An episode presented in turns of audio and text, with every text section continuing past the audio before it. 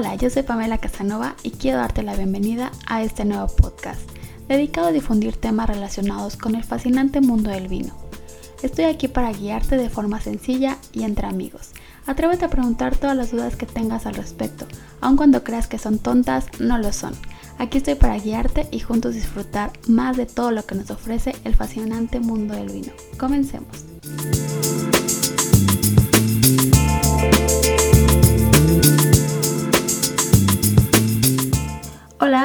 Al podcast. El día de hoy estaremos platicando sobre la tan famosa y tan esperada fecha en el mundo del vino, la cual es el Beaujolais Nouveau.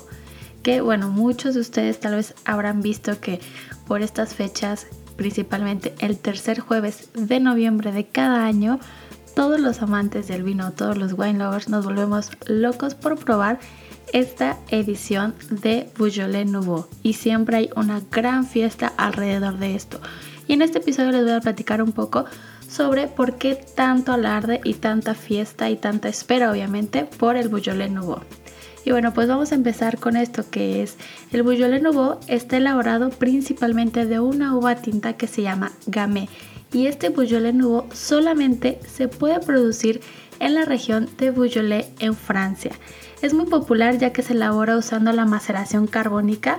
Básicamente este proceso debe de tardar aproximadamente entre 6 y 8 semanas después de que se cosecharon o se vendimieron y luego se lanza oficialmente ya al mercado el tercer jueves de noviembre de cada año sin falta.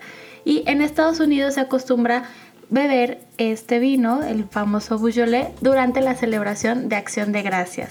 La etiqueta de este vino es muy especial ya que cada año hay un diseño distinto, o sea que podemos decir que podemos ir coleccionando nuestras etiquetas año tras año del Beaujolais Nouveau.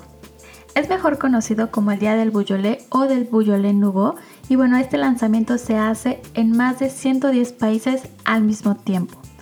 Y por ley, las uvas de la región deben estar vendimiadas a mano y como les menciono, este vino puede ser encontrado en tiendas especializadas de vino o en algunas tiendas departamentales a partir del tercer jueves de noviembre de cada año está disponible para que todos nosotros podamos disfrutar de este vino. Tienen una producción aproximada de 50 millones de botellas y la mitad de esta producción está destinada siempre a exportación. Y bueno, pues hoy en día, como les mencioné, es una fecha tan tan esperada que bueno, pues se celebra en todas partes del mundo y se hace una celebración a lo grande para disfrutar y probar obviamente este Beaujolais Nouveau. Así que yo los invito a que prueben y me dejen en los comentarios, me manden algún mensaje directo en mis redes sociales qué les pareció este año el Beaujolais Nouveau, si es la primera vez o ya lo han probado antes y cuáles son sus comentarios de este vino.